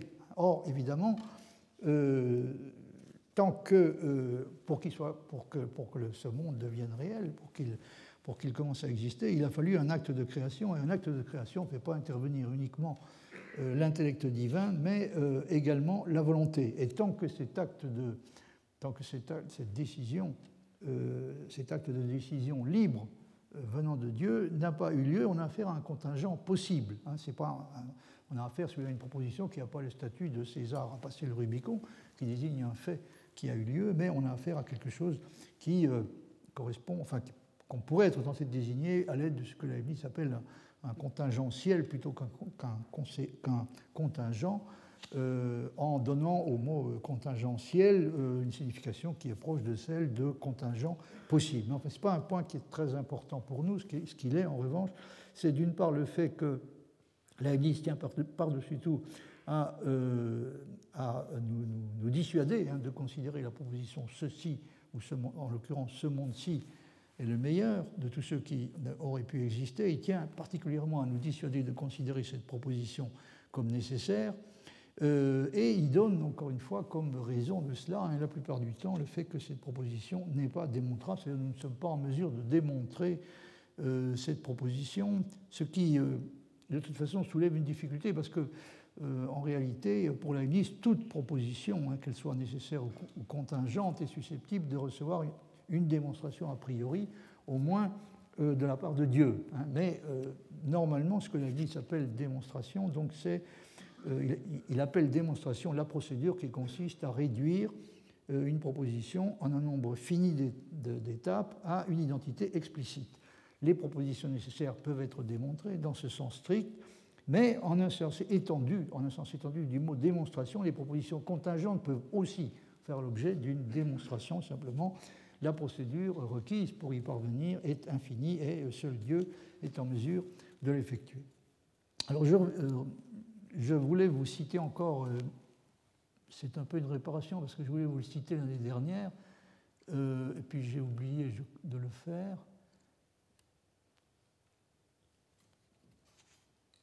Bon, je m'aperçois que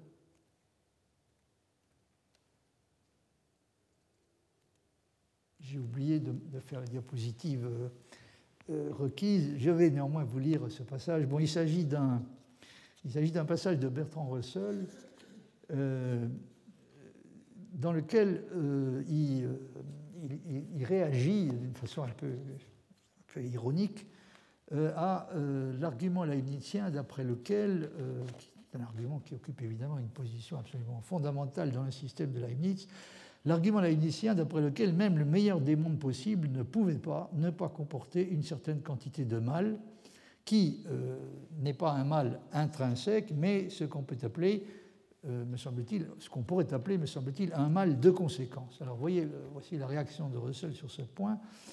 Je ne connais pas d'argument, dit-il, concluant, je ne connais pas d'argument concluant quelconque contre l'existence de Dieu, pas même l'existence du mal. Donc bien que cet argument ait souvent été utilisé contre l'existence de Dieu. Russell pense qu'il n'est pas convaincant. Je ne connais pas d'argument concluant quelconque contre l'existence de Dieu, pas même l'existence du mal. Je crois que Leibniz, dans sa Théodicée, a démontré que le mal dans le monde peut avoir été nécessaire pour produire un bien plus grand. Il n'a pas remarqué que le même argument démontre que le bien peut avoir été nécessaire pour produire un mal plus grand. Si un monde qui est partiellement mauvais peut avoir été créé par un Dieu totalement bienveillant, un monde qui est partiellement bon peut avoir été créé par un démon totalement malveillant. Aucune de ces deux choses ne me semble probable, mais l'une est aussi probable que l'autre. Le fait que la possibilité désagréable n'est jamais prise en compte montre le préjugé optimiste qui infecte la plupart des choses qui s'écrivent sous la philosophie de la religion.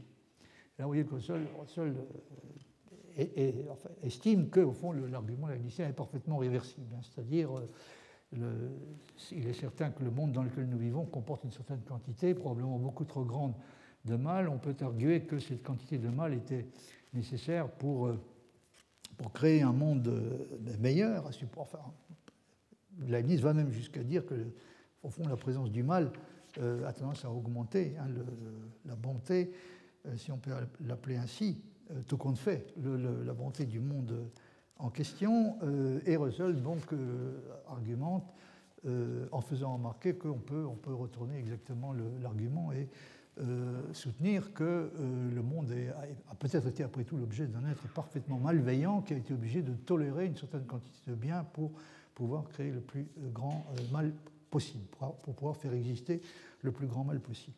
Alors j'en viens maintenant à certaines objections auxquelles Leibniz a été confronté euh, dont on parle rarement, ce sont les objections qu'il a eu à subir de la part d'un de ses correspondants les plus importants, à savoir euh, le mathématicien Jean euh, Bernoulli.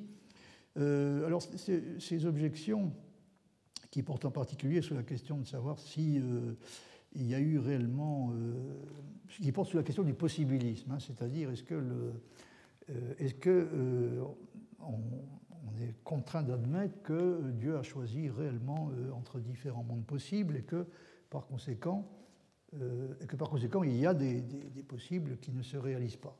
Alors, euh, donc ce sont des, objections qui, bien qu'elles ne soient pas dépourvues d'intérêt, sont euh, rarement discutées et dont je voudrais vous dire quelques mots, ne serait-ce serait-ce qu'à titre informatif. Alors, il y a une question sur laquelle Jean Bernoulli éprouve des difficultés sérieuses, et qui est justement, à bien des égards, la question fondamentale, c'est qu'il euh, euh, n'est pas persuadé du tout que euh, la distinction entre les, deux espèces de nécessité, la nécessité absolue et la nécessité hypothétique, de même que la distinction entre nécessité et contingence, qui repose en dernière analyse sur elle, il n'est pas du tout convaincu que ces deux distinctions cruciales aux yeux de Leibniz puissent être valables pour Dieu lui-même.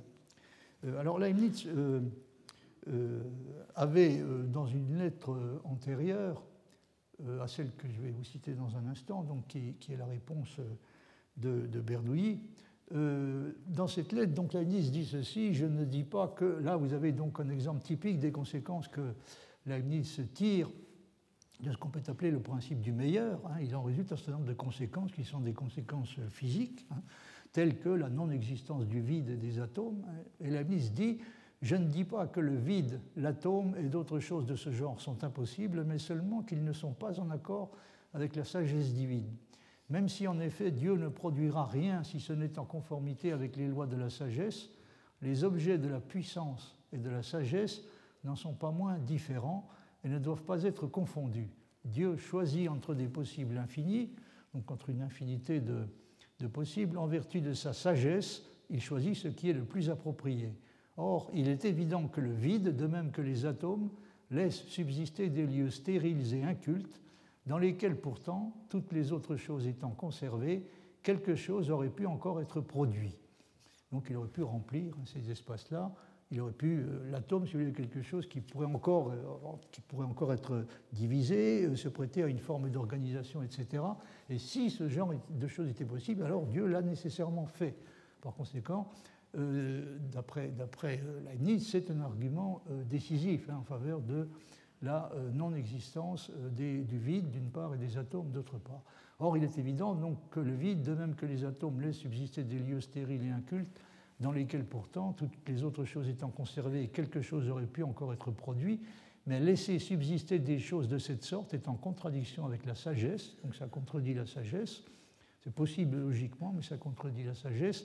Et je ne pense pas qu'il y ait dans la nature quoi que ce soit de stérile et d'inculte, même si bien des choses nous semblent telles. Autrement dit, même là où nous ne voyons aucune espèce de, euh, aucune espèce d'organisation hein, en particulier, il doit, euh, d'après Leibniz, y avoir ce genre de choses doit, d'après la Leibniz, euh, exister encore. Alors, Bernoulli, il y a toute une correspondance, hein, je vous en cite simplement quelques extraits, assez intéressantes et parfois assez amusantes qui, qui portent sur ce point. Alors, le, Bernoulli répond de, de, la manière suivante quelles choses sont possibles ou impossibles? Nous, tout au moins, ne pouvons pas toujours le déterminer, donc nous ne savons pas toujours clairement ce qui est possible et ce qui ne l'est pas. Je croirais néanmoins, dit-il, que les choses qui ne conviennent pas à la prudence de Dieu ne conviennent pas à sa puissance, pour la raison que j'ai avancée dans mes lettres précédentes. Et la distinction de la nécessité absolue et de la nécessité hypothétique n'a aucune réalité en Dieu et n'a pas lieu, si ce n'est pour la seule raison.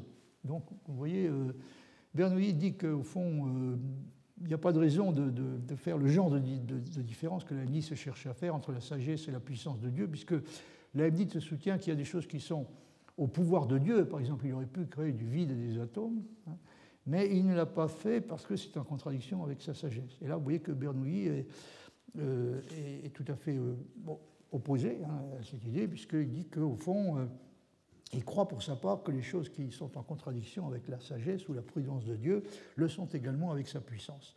Et d'autre part, il, ne croit pas que la distinction de la nécessité absolue et de la nécessité hypothétique est une réalité euh, quelconque en Dieu. Euh, et au fond, ce n'est pas une distinction réelle hein, en Dieu, ce n'est pas une distinction réelle, ça ne peut être, dans le meilleur des cas, qu'une distinction de raison. Cependant, dit-il, je ne nie pas que nous connaissions un grand nombre de choses qui sont conformes à la sagesse et à la justice divine, mais nous ne connaissons pas tout. Tu sembles en effet être du même avis que moi et l'exprimer seulement dans d'autres mots quand tu dis que le mal conjoint de temps à autre au bien augmente sa réalité et est utile, comme les ombres dans la peinture et les dissonances dans la musique. De cela, en effet, j'ai voulu conclure que Dieu a peut-être disséminé, pour la même raison, des vacuoles dans les choses pleines, donc il, a, peut avoir mis du vide dans le plein pour rehausser la qualité de l'ensemble, donc Dieu a peut-être disséminé pour la même raison des vacuoles dans les choses pleines, des atomes dans les choses organiques, donc il a pu disséminer des particules indivisibles hein, dans les choses les plus organisées, pour la même raison qu'un peintre mélange des ombres à la lumière ou un musicien des dissonances à l'harmonie.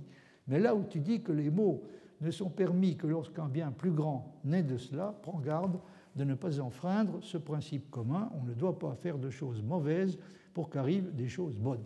Donc c'est une lettre de Jean Bernoulli à Leibniz du 4 mars 1699. Donc vous trouvez cette correspondance entre Leibniz et Jean Bernoulli dans les Mathematische Schriften, le volume 3-2.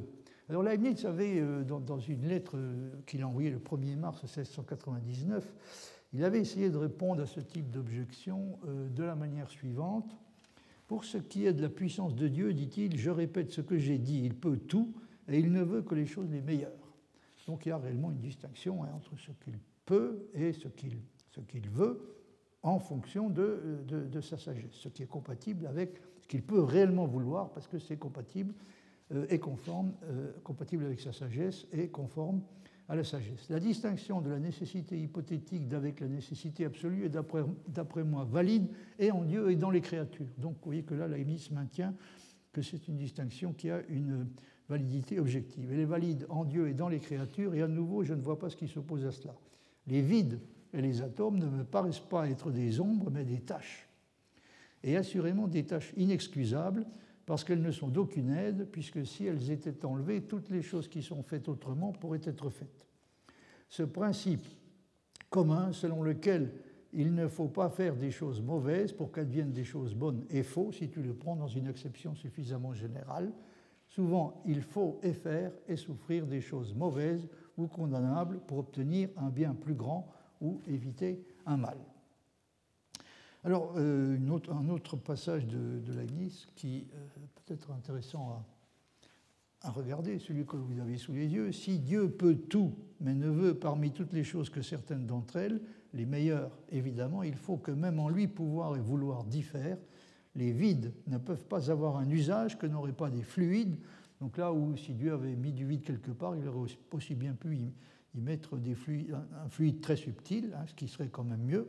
Les vides ne peuvent pas avoir un usage que n'auraient pas des fluides pour autant qu'ils sont suffisamment subtils et les mêmes ont en même temps un autre usage que les vides ne peuvent avoir. Donc ils serviraient, à quelque chose à quoi les vides ne peuvent pas servir. On ne peut montrer, aucun argument par aucun argument du même genre que la permission des péchés va contre la sagesse.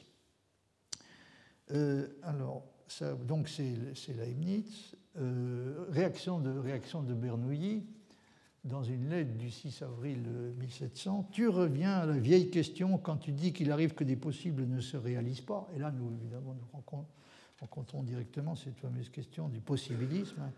Est-il euh, ou non euh, permis de parler de possibles qui ne se réalisent pas? Tu reviens à la vieille question quand tu dis qu'il arrive que des possibles ne se réalisent pas, mais j'ai déjà répondu à cela qu'assurément, ce n'est pas vrai pour ce qui est de Dieu car relativement à lui, il n'y a pas de choses contingentes. Donc vous voyez, Jean Bernoulli tient particulièrement à son idée que euh, en Dieu lui-même, hein, il n'y a pas de, différence, euh, de distinction objective à faire entre, d'une part, entre la nécessité absolue et d'autre part, entre la nécessité absolue et la nécessité hypothétique, et d'autre part, entre la nécessité et la contingence. Donc, j'ai déjà répondu qu'assurément, euh, qu'il y a des possibles qu'il arrive que des possibles ne se réalisent pas. Ce n'est pas vrai pour ce qui est de Dieu, car relativement à lui, il n'y a pas de choses contingentes ou de choses qui se font en dehors de l'ordre des décrets.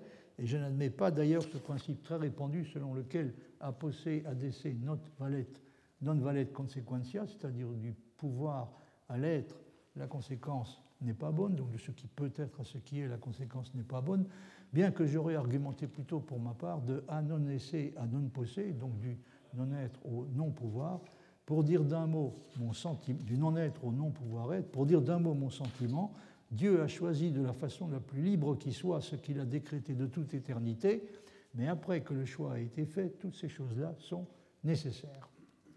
Alors, euh, la réponse de Leibniz euh, est la suivante. Donc, dans une lettre du 6 septembre 1700, même pour ce qui est de Dieu, il arrive que des possibles pour lui ne se réalisent pas, à savoir s'il ne les veut pas. En ce sens-là, avant les décrets, toutes les choses sont contingentes, et par conséquent, comme tu le dis tout à fait justement, Dieu choisit de la façon la plus libre qui soit.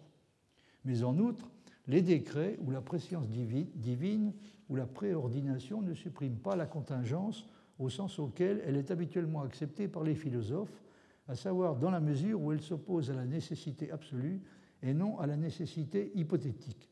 Ce que tu dis par conséquent, qu'après les décrets divins, toutes les choses sont nécessaires, cela ne répugne pas à notre contingence, c'est cela même en effet qu'on appelle la nécessité hypothétique.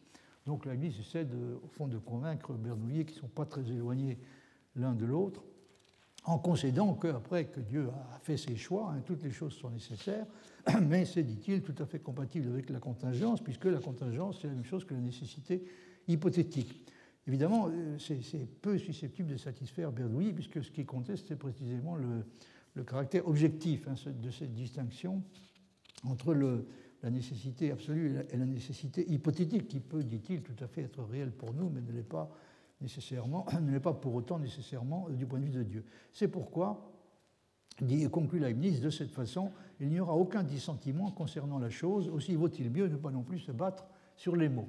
Je crois qu'il y a un peu plus qu'un désaccord portant sur les mots, mais conformément à son habitude, de Leibniz a tendance à, minimiser le, désaccord et à en faire un, désaccord qui est euh, essentiellement euh, verbal. Alors ça, m'amène à vous reparler un peu de, la distinction dont j'avais déjà eu l'occasion de parler assez longuement, c'est-à-dire cette fameuse distinction de la nécessité absolue et de la nécessité hypothétique, euh, qui, dont dépendent finalement tellement de choses chez Leibniz il y a des passages chez lui dans lesquels il, euh, il parle de façon tout à fait générale et en identifiant à peu près les trois choses de nécessité conditionnelle, de nécessité hypothétique et de nécessité de la conséquence, ou peut-être faudrait-il dire de nécessité de conséquence. On peut parler en l'occurrence de nécessité de la conséquence parce que ce qui est nécessaire absolument parlant, est seulement l'implication, si P alors Q, et non le conséquent Q, qui n'est nécessaire s'il l'est qu'hypothétiquement. Je vous ai résumé la situation euh, dans, ce, passage. Hein. Si, euh, si, P alors Q, peut-être une proposition nécessaire, mais dans ce cas-là, c'est la proposition seule qui est nécessaire. Il n'en résulte pas que la proposition prise comme un tout qui est nécessaire, il ne résulte pas que le conséquent Q soit nécessaire, il ne l'est qu'hypothétiquement. La nécessité de la conséquence, qu'il est euh, extrêmement important du point de vue de Leibniz de bien distinguer de la nécessité du conséquent, est celle qui est exprimée dans l'assertion il est nécessaire que P implique Q, la nécessité portant encore une fois sur l'implication.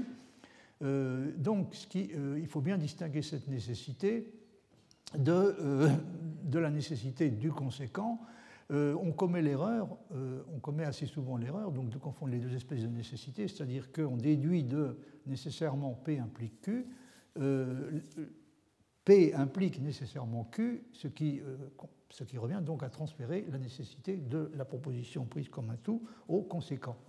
Et à partir du moment où P peut être considéré comme vrai, évidemment, on conclut que nécessairement Q, hein, on passe de L de P implique Q nécessairement P implique Q. A, P implique euh, il est nécessaire que Q, et si P est vrai, ça suffit, semble-t-il, pour conclure que Q est nécessaire, alors que ce qu'on peut déduire euh, de nécessairement P implique Q est uniquement si P est nécessaire, alors Q est nécessaire. Autrement dit, la nécessité euh, de Q, considérée en tant que telle, la nécessité du, du, conséquent, dépend de la nécessité de P et non pas simplement de sa vérité.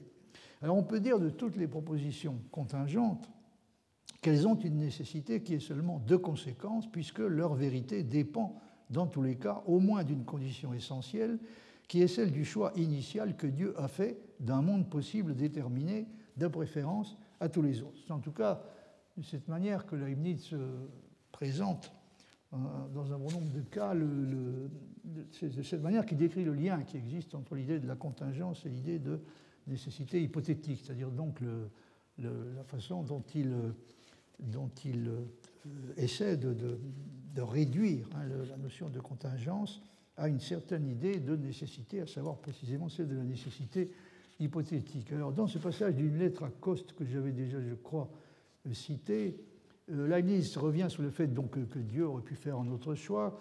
Euh, il dit tout en haut de la page, donc la deuxième ligne, tout l'univers pouvait être fait autrement, le temps, l'espace et la matière étant absolument indifférents aux mouvements et aux figures, et Dieu a choisi parmi une infinité de possibles ce qu'il jugeait le plus convenable. Mais dès qu'il a choisi, il faut avouer que tout est compris dans son choix et que rien ne saurait être changé, puisqu'il a tout prévu et réglé une fois pour toutes, lui qui ne saurait régler les choses par lambeaux et à bâton rompu de sorte que les péchés et les maux qu'il a jugés à propos de permettre pour des plus grands biens sont compris en quelque façon dans son choix. C'est cette nécessité qu'on peut attribuer maintenant aux choses à venir qu'on appelle hypothétique ou de conséquence, c'est-à-dire fondée sur la conséquence de l'hypothèse du choix fait. Dans le cas précis, vous voyez l'hypothèse à laquelle il faut songer, c'est l'hypothèse du choix initial, celui qui a eu lieu lors de la création. Donc, euh, cette nécessité, dit Leibniz, ne détruit point la contingence des choses et ne produit point cette, nécessité absolue que la contingence ne souffre point, donc qui serait fatale à la contingence. Et les théologiens et philosophes, presque tous, car il faut accepter les sociniens, conviennent de la nécessité hypothétique que je viens d'expliquer et qu'on ne saurait combattre sans renverser les attributs de Dieu et même la nature des choses. Donc ce qu'on appelle la contingence se réduit en fin de compte, d'après Leibniz, à une forme de nécessité qui est seulement hypothétique, donc qui, pas, euh, qui ne représente pas un danger pour la contingence parce qu'elle est seulement hypothétique. Alors dans le discours de métaphysique, il y a un passage très intéressant dans lequel Leibniz explique euh, que les propositions nécessaires peuvent faire l'objet d'une démonstration absolue, parce qu'on peut démontrer que la négation de la proposition elle-même implique une contradiction, alors que la démonstration, entre guillemets, d'une proposition contingente euh, je mets le mot entre guillemets parce qu'il n'est pas certain qu'il soit très judicieux de parler encore en l'occurrence de, démonstration. Hein. la possibilité de démontrer, en l'occurrence, ça n'appartient euh, qu'à Dieu seul. Donc, en tout cas, euh, dans, le passage que vous avez sous les yeux, donc la ministre parle d'une espèce de, ce qu'on pourrait appeler, à propos de la, la démonstration d'une proposition contingente de euh, quelque chose qui ressemble à ce que nous appellerions une déduction sous hypothèse. Hein. Donc c'est une démonstration, si vous voulez, qui est en quelque sorte une, une démonstration ou une déduction sous hypothèse. Car, dit-il, on trouverait que cette démonstration de ce prédicat de César, euh, il s'agit, si je me souviens bien, du prédicat euh, passé, à passer ou passera le, le, Rubicon. Donc cette démonstration de ce prédicat de César n'est pas aussi absolue que celle des nombres ou de la géométrie, mais on trouverait qu'elle suppose la suite des choses que Dieu a choisies librement et qui est fondée sur le premier décret libre de Dieu qui porte de faire toujours ce qui est le plus parfait et sur le décret que Dieu a fait ensuite du premier à l'égard de la nature humaine qui est que l'homme fera toujours, quoique librement, ce qui paraîtra le meilleur. Donc c'est ce que Leibniz dit dans, le discours de métaphysique et il, résulte de cela qu'il faut se représenter la vérité d'une proposition contingente comme pouvant être établi par une déduction sous hypothèse qui comporte, dans tous les cas, comme hypothèse principale, la proposition qui énonce que Dieu a choisi de créer librement le meilleur des mondes possibles. Sous cette hypothèse-là, donc, on peut déduire la proposition. Elle est, elle est nécessaire relativement, hein, elle est nécessaire d'une façon qui dépend de façon essentielle de l'acceptation préalable euh, de cette hypothèse. Autrement dit, tout comme on peut parler d'une distinction entre nécessité absolue et nécessité hypothétique, on peut, semble-t-il, parler également, en un certain sens, d'une distinction entre démonstration absolue et démonstration hypothétique. Pour en revenir à l'avant-dernier passage que, j'ai cité, euh, une question qui se pose effectivement, je parlais toujours du passage de la, lettre à Coste hein, que j'ai cité il y a un instant, pour en revenir à ce passage, une question qui se pose effectivement, si on admet que le résultat des choix que nous effectuons librement et comme toutes les choses qui arrivent dans l'univers, certain est déterminé, une question qui se pose est celle de savoir s'il doit être considéré comme une conséquence nécessaire de tous les facteurs, les circonstances et les événements, aussi bien intérieurs qu'extérieurs, qui ont déterminé son occurrence et dont il peut par conséquent être perçu comme l'effet. Est-il ou non peut-il ou non être perçu comme une conséquence nécessaire de tous ces facteurs déterminants? Et Leibniz semble généralement dire que non. Autrement dit, à ses yeux, la proposition conditionnelle, dans toutes ces circonstances, prises ensemble, je choisirai de sortir, non seulement la proposition conséquente, je choisirai de sortir, peut être contingente, mais la proposition hypothétique qui exprime la liaison entre les circonstances et le choix qui en résultera peut l'être aussi. Et je crois que, effectivement, Leibniz cherche à, cherche à nous convaincre, euh, d'une part, que même si toutes les circonstances euh, concernées sont, réunies, euh, le choix de sortir n'en résulte pas comme une conséquence euh, nécessaire. donc, le, voulez, le choix n'est pas une conséquence nécessaire de ces circonstances, c'est-à-dire que le choix ne se produira pas de façon immanquable, et la proposition qui énonce que, la proposition conditionnelle qui énonce que si toutes ces circonstances sont réunies, le choix en résultera, n'est pas une proposition nécessaire, c'est ce qu'il ce semble dire dans cette proposition, dans cette, pardon, cette lettre, euh, dans cette lettre à Coste, hein, le, troisième paragraphe. Hein. Cependant, dit-il, quoique tous les faits de l'univers soient maintenant certains par rapport à Dieu, ou ce qui revient à la même chose, déterminés en eux-mêmes et même liés entre eux, il ne s'ensuit point que leur liaison soit toujours d'une véritable nécessité, c'est-à-dire que la vérité qui prononce qu'un fait suit de l'autre soit nécessaire. Donc, vous voyez, ça, euh, ce n'est pas, pas quelque chose qu'il faut qui peut être considéré comme nécessaire stricto sensu. Et c'est, dit Leibniz, ce qu'il faut appliquer particulièrement aux actions volontaires. Je crois que je vous avais déjà cité ce passage.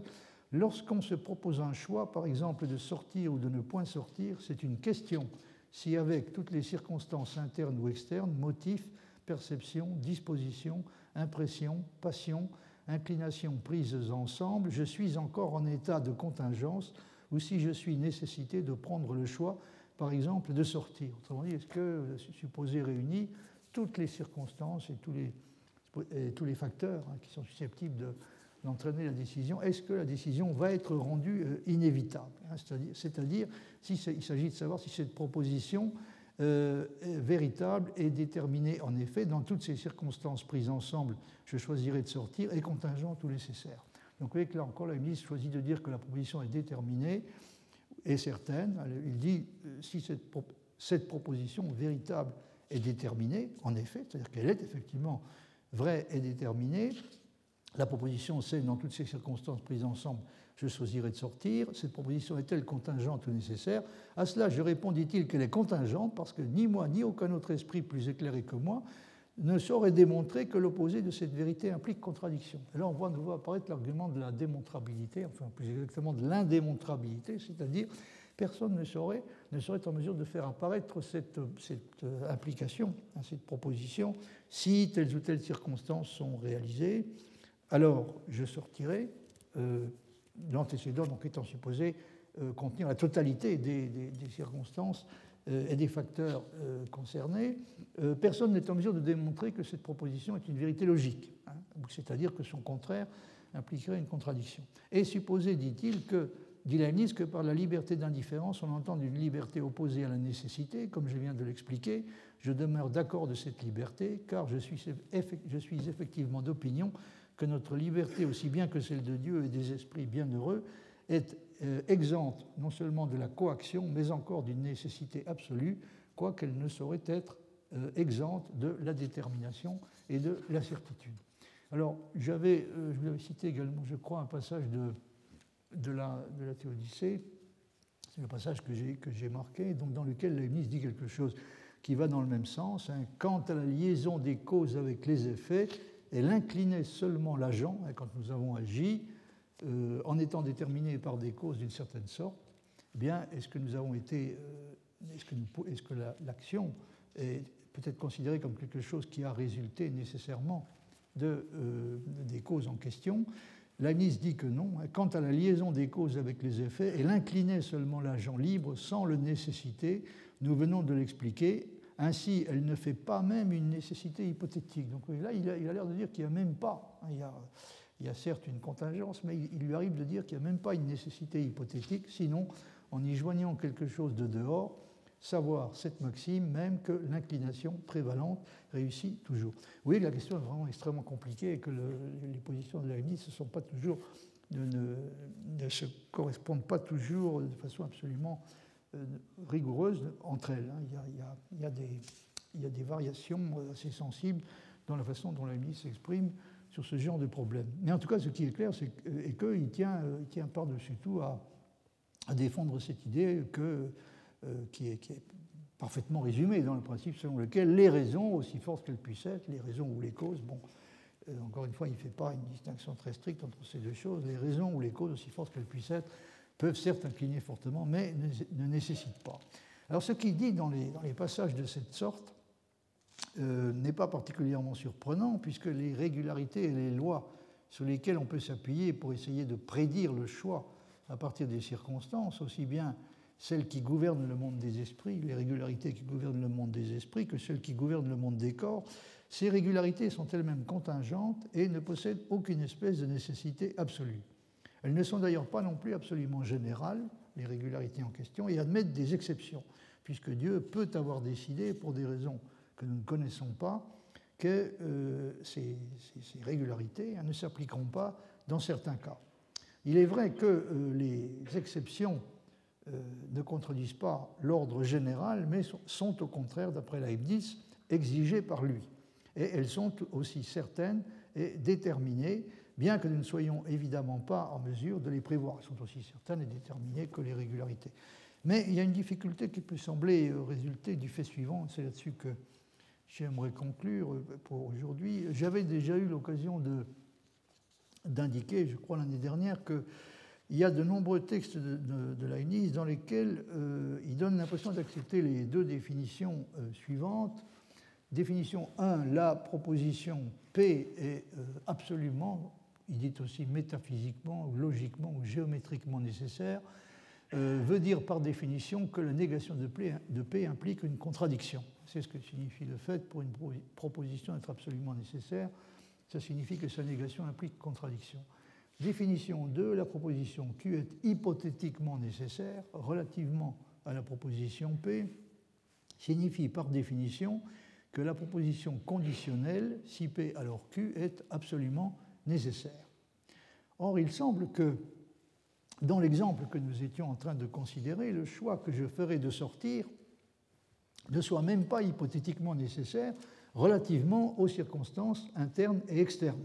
En tout cas, c'est ce que Leibniz, dans le passage, dit à peu près euh, textuellement, dans le passage de la théodicée que j'ai cité, hein, qu'il n'y a même pas euh, une nécessité euh, hypothétique. Pour la raison que si C est la proposition qui exprime le fait que les circonstances concernées sont réalisées en totalité, et S, la proposition, S est la, la proposition qui énonce que je choisirai de sortir, la proposition conditionnelle, si c'est alors P, c'est-à-dire si les circonstances sont réalisées, alors je sortirai, cette proposition n'est sûrement pas une nécessité absolue.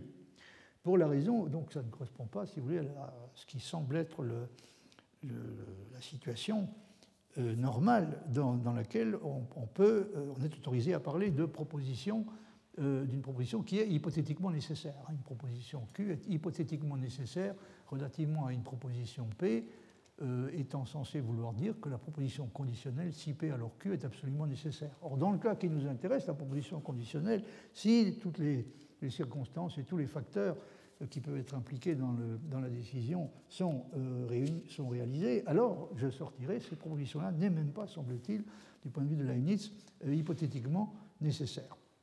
Et en tout cas, ce n'est sûrement pas une euh, ce n'est sûrement pas une nécessité absolue, puisqu'on euh, ne pourrait pas démontrer que sa négation implique contradiction.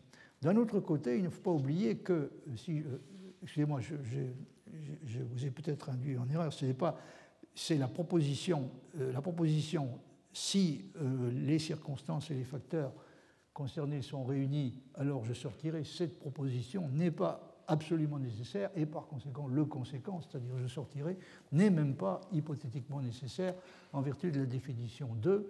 Euh, il n'est même pas hypothétiquement nécessaire pour la raison que la proposition prise comme un tout, c'est-à-dire la proposition conditionnelle, si C alors S, si les circonstances, si toutes les circonstances susceptibles d'entraîner la décision sont réunies, alors je sortirai, cette proposition n'est de toute évidence euh, pas absolument euh, nécessaire. Par conséquent, la proposition conséquent, donc euh, alors je sortirai, n'est même pas, semble-t-il, hypothétiquement nécessaire. Donc, euh, on voit que, la, Leibniz, sur ce point, euh, est victime de certaines hésitations qu'il a concernant ce qu'il convient d'appeler exactement, ce qu'il faut, concernant ce qu'il faut entendre exactement par nécessité hypothétique. J'aurai l'occasion de vous citer un passage de la correspondance avec Clark dans laquelle, le Clark lui objecte qu'être nécessaire hypothétiquement, c'est n'être pas nécessaire du tout. Clark défend l'idée qu'il euh, y a euh, des propositions qui sont nécessaires, d'autres qui ne le sont pas, et nécessaire veut dire à chaque fois nécessaire absolument. Une proposition qui est nécessaire sous hypothèse, ce qui est bien l'idée que, que Leibniz euh, essaie de, de, nous faire accepter, aux yeux de Clark, une proposition qui est nécessaire sous hypothèse, une, une proposition qui n'est tout simplement pas Alors, ce sur quoi je voulais euh, revenir euh, en terminant, c'est le fait que, euh, après avoir dit tout ça, il reste une chose qui est néanmoins tout à fait préoccupante, c'est que Leibniz se soutient que le choix que je ferai, hein, le choix que je ferai, doit être contenu de toute éternité dans mon concept, dans le concept d'individu qui est le mien, qui est exemplifié par moi et par moi seul. Alors, si ce que je ferai ou ne ferai pas à un moment quelconque est contenu dans mon concept, est-ce que cela ne revient pas, est-ce que cela ne devient pas nécessaire, hein, ce que je ferai ou ne ferai pas, cela ne devient-il pas nécessaire d'une nécessité qui est de nature conceptuelle et non pas empirique et qui court le risque de n'être pas moins absolue que celle d'une proposition comme tout triangle à trois angles? S'il est inclus dans le concept d'individu dont Jules César constitue la réalisation, qu'il franchira le moment venu le Rubicon, n'est-ce pas une contradiction d'envisager l'existence d'un individu qui pourrait être réellement Jules César et cependant ne pas franchir le Rubicon? Euh, Puisqu'un individu de cette sorte, évidemment, ne, pourrait pas satisfaire le concept de Jules César et par conséquent ne pourrait pas être Jules César. Il semble donc que Leibniz soit obligé d'admettre lui aussi que même si tous les prédicats qui sont susceptibles d'appartenir à un individu donné sont contenus dès le départ dans son concept, ils ne le sont pas tous de la même façon. Certains le sont de façon nécessaire ou essentielle, et d'autres de façon simplement accidentelle. Mais c'est justement une euh, distinction, cette distinction-là, donc une distinction qui semble fondamentale et à laquelle Leibniz tient particulièrement, celle-là aussi, c'est justement une distinction qui peut sembler à première vue menacée. Alors le problème provient du fait qu'il donne apparemment une réponse complètement nouvelle et hétérodoxe à la question quels critères doit-on utiliser pour décider si un concept A est ou non dans ou est contenu dans un concept B? Alors j'aimerais vous citer en terminant donc un passage du livre d'Alberto Coffa, donc intitulé La tradition, sémantique, euh, un passage dans lequel donc ce, changement est particulièrement bien euh, décrit, et Coffa tout, à fait raison de dire que Leibniz là effectue une, véritable révolution, c'est une révolution dans le, choix hein, des critères qui peuvent être utilisés pour, euh, pour, trancher la question de savoir ce qui est, ce qui est contenu ou ce qui, ce qui ne l'est pas dans un concept. Alors, Koffa dit ceci quand Kant a commencé à réfléchir à cette question, il y avait deux réponses standards, l'une émergeant d'une longue et vénérable tradition, l'autre avancée pour la première fois par Leibniz. La correspondance Leibniz-Arnaud manifeste clairement le conflit entre ces deux points de vue. Avec son mélange caractéristique de génie et de folie, Leibniz avait conçu un projet dans lequel les constituants simples d'un concept seraient. À mon avis, il n'y a pas un brin de folie dans, l'esprit de Leibniz, mais c'est une question sur laquelle je ne veux pas m'étendre. En tout cas, euh, Leibniz avait conçu un projet dans lequel les constituants simples d'un concept seraient représentés par des nombres premiers et leur composition par la multiplication, du théorème des restes chinois et de certaines assumptions concernant la nature de la vérité, il a inféré que, étant donné ce langage parfait, toutes les questions de vérité pouvaient être résolues en recourant à l'algorithme de la division. Par exemple, a-t-il expliqué, je, vous rassure tout de suite, je reviendrai euh, la prochaine fois sur ce, passage qui soulève une multitude de, questions. Donc là suit une, une citation de Leibniz. Si on imagine que le nombre caractéristique d'homme est 6 mais celui de singe 10, il est évident que la notion de singe ne contient pas la notion homme, donc tout ça peut être décidé évidemment euh, du point de vue arithmétique, ni inversement la deuxième, la première, puisqu'on ne peut ni, diviser exactement 10 par 6, ni diviser exactement 6 par 10. Par conséquent, si on demande si dans la notion de celui qui est juste est contenue la notion du sage, autrement dit, si rien de plus n'est requis pour la sagesse que ce qui est déjà contenu dans la justice, il faudra seulement examiner si le nombre caractéristique du juste peut être divisé exactement par le nombre caractéristique du sage, car si la division n'a pas lieu, il est à présent évident que quelque chose de plus est requis pour la sagesse, qui n'est pas contenu dans le juste, à savoir la science des raisons. Quelqu'un peut en effet être juste par habitude ou par disposition, même s'il ne peut pas rendre raison des choses qu'il fait. De quelle manière, cependant, ce minimum qui est encore requis ou qu'il faut ajouter peut être trouvé également par les nombres caractéristiques Je le dirai plus tard. Donc ça, c'est un passage tiré des opuscules des fragments inédits, j'y reviendrai la prochaine fois. Euh, ce qui nous intéresse, c'est surtout la suite. Cette procédure, dit Koffa, euh, nous permet de résoudre toutes les questions concernant la valeur de vérité des propositions universelles affirmatives si nous supposons avec Leibniz que dans les cas particuliers, la notion du sujet, c'est une citation, la notion du sujet prise de façon absolue et indéfinie est considérée par elle-même de façon générique, contient la notion du prédicat. En réponse à l'affirmation étonnante de Leibniz selon laquelle dans toute proposition vraie, qu'elle soit nécessaire ou contingente, le prédicat est contenu dans le sujet, Arnaud a défendu le point de vue historique sur la question. Pour que le prédicat B soit dans A, ce qui est requis n'est pas simplement la vérité, mais la nécessité de tous les A sur des B. Donc on peut caractériser le débat en disant que Arnaud continue à défendre la position traditionnelle. La position traditionnelle consiste à dire que, pour qu'on puisse dire que le prédicat B est contenu dans le A, il suffit que la proposition tous les A sont des B, euh, pardon, tous les A, pour qu'on puisse dire que le, prédicat B est contenu dans le prédicat A, il faut que la proposition tous les A sont des B ne soit pas simplement vraie, mais nécessaire. Ça, c'est la position que défend Arnaud.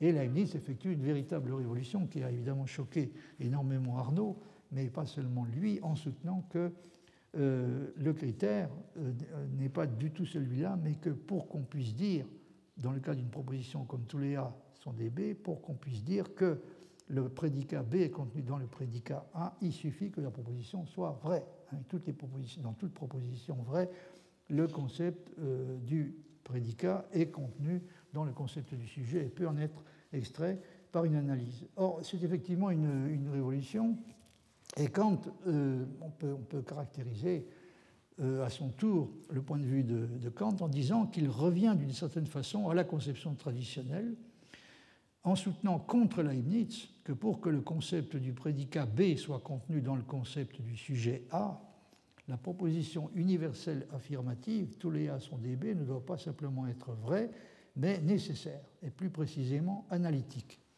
Autrement dit, euh, Kant effectue euh, à son tour une révolution sur ce point en soutenant que dans une proposition vraie, le concept du prédicat peut être rattaché de façon nécessaire à celui du sujet sans avoir besoin pour cela d'y être contenu. C'est ce que montre le cas des propositions synthétiques a priori. Autrement dit, euh, Leibniz affirme une chose que l'on peut être tenté d'exprimer en disant que toutes les propositions vraies sont analytiques, mais qu'elles ne sont pas pour autant toutes nécessaires, puisque les propositions au sens contingente, au sens indiqué, sont au sens indiqué analytiques. Si analytique veut dire que, si le mot analytique veut dire que le concept du prédicat est contenu dans le concept du sujet, donc toutes les propositions euh, vraies sont analytiques, y compris les propositions contingentes, ce qui veut dire que euh, les propositions, euh, toutes les propositions analytiques ne sont pas nécessaires. Kant soutient que non seulement toutes les propositions vraies ne sont pas analytiques, puisqu'il y a des propositions vraies qui ne sont pas analytiques, mais toutes les propositions nécessaires ne sont pas non plus analytiques, puisque les propositions synthétiques a priori sont des propositions nécessaires, mais ne sont pas analytiques. Ce qui veut dire que euh, du point de vue de Kant, l'analyticité implique la vérité, mais la réciproque n'est pas vraie, bien sûr. La vérité n'implique pas l'analyticité, puisqu'il y a une multitude de propositions vraies qui ne sont pas analytiques. Euh, également, l'analyticité implique la nécessité, mais la réciproque n'est pas non plus vraie, puisque la nécessité euh, n'implique pas la nécessité l'analyticité, puisqu'il y a des propositions nécessaires, les propositions synthétiques a priori, qui ne sont pas des propositions analytiques. Alors ça, c'est ce dont j'aimerais vous parler euh, la prochaine fois, après être revenu un petit peu sur euh, ce que, je vous ai exposé de façon ultra rapide, euh, à savoir le changement révolutionnaire effectué par, par Leibniz, suivi d'un changement non moins révolutionnaire effectué par Kant sur la, compréhension hein, de ce, des, conditions auxquelles on peut dire que le concept d'un prédicat B est contenu dans le concept d'un prédicat A. Donc, euh, ce dont je vais vous parler la prochaine fois est la question toutes les propositions vraies sont-elles analytiques et dans quelle mesure peut-on euh, euh, considérer cette assertion comme étant une assertion que Leibniz aurait été prêt à défendre. Je vous remercie de votre attention.